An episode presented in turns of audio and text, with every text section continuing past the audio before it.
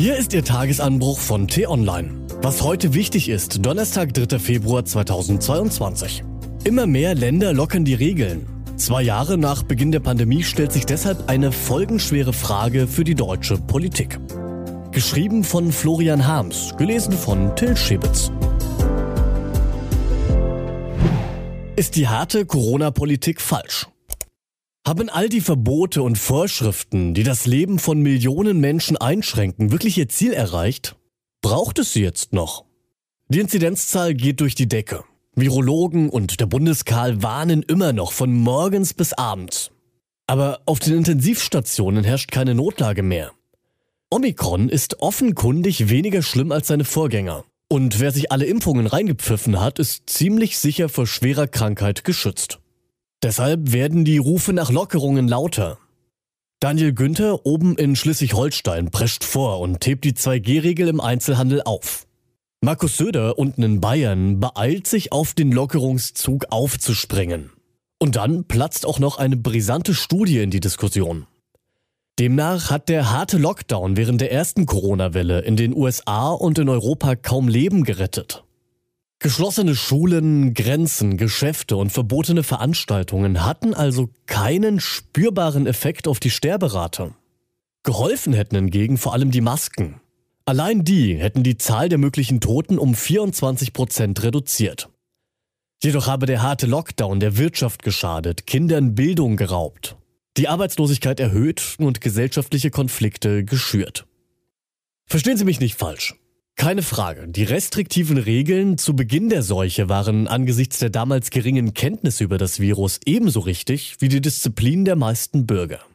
Seither hat es die deutsche Politik aber nicht geschafft, das Land auf einem klugen Kurs zu halten. Beispiel PCR-Tests. Frankreich wertet bis zu 4 Millionen Stück pro Woche aus. Deutschlands Labore sind schon bei der Hälfte am Anschlag.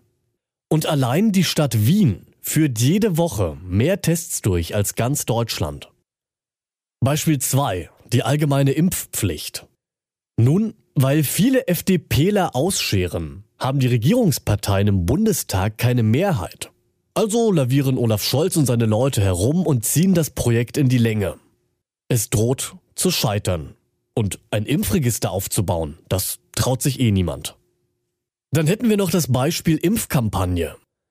80 Prozent der Bevölkerung sollten bis Ende Januar geimpft sein. So hatte es sich die Ampelregierung vorgenommen. Doch davon sind wir weit entfernt. So bekommen derzeit pro Tag gut 200.000 Menschen die Spritze. Doch es müssten nahezu viermal so viele sein, um dieses Ziel zu erreichen. Unter Druck hat das Kanzleramt also hastig eine neue Werbekampagne mit lieblosen Plakaten entworfen. Damit setzt Olaf Scholz genau die erfolglose Kommunikation seiner Vorgängerin fort. Denn wir erinnern uns, unter ihr hat die Regierung im vergangenen Jahr nämlich fast 290 Millionen Euro in Aufklärungskampagnen über Corona und das Impfen gesteckt. Jedoch überwiegend in Zeitungen und im Fernsehen. Ins Internet flossen gerade einmal 4 Millionen davon. Dabei liegt genau dort das Problem. Auf Facebook, Telegram und Twitter werden all die Lügen über angebliche Impfschäden verbreitet. Warum gibt es im Bundespresseamt nicht längst eine gut ausgestattete Abteilung, die diese Gerüchte mit Fakten kontert? Ja, was bleibt unterm Strich? Wir haben hierzulande kein Erkenntnisproblem, sondern ein Umsetzungsproblem. Die deutsche Verwaltung ist zum Teil organisatorisch blockiert.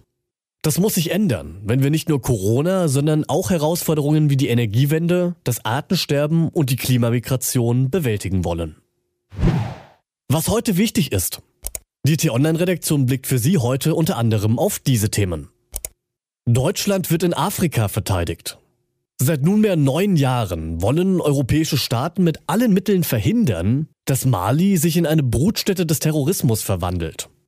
Terrorursachen zu bekämpfen heißt dabei, in mühsamer Kleinarbeit Dispute zwischen Nomaden und sesshaften Bauern schlichten, Gesundheitsstationen errichten, Gerichtsbarkeit schaffen, die Menschen in den Dörfern vor brutalen Banden schützen und so weiter. Doch inzwischen hat die regierende Militärjunta klammheimlich russische Söldner ins Land geholt. Da Mali aber von entscheidender strategischer Bedeutung für die Europäer ist, tut Putins Fuß in der Tür weh. Aus der Mission zur Stabilisierung Malis ist so ein Stellvertreterkrieg geworden. Und Meister des Wortes.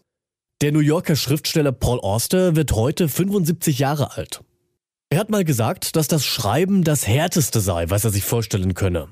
Und weiter, Zitat, aber ich bin noch gut dabei. Ich kann den Kampf noch eine Weile aufnehmen. Hoffen wir's. Diese und andere Nachrichten, Analysen, Interviews und Kolumnen gibt es den ganzen Tag auf t-online.de. Das war der T-Online-Tagesanbruch vom 3. Februar 2022, produziert vom Podcast Radio Detektor FM. Den Tagesanbruch zum Hören gibt es übrigens überall kostenlos. Bei Spotify, Apple, Google Podcasts und in jeder Podcast-App auf Ihrem Smartphone.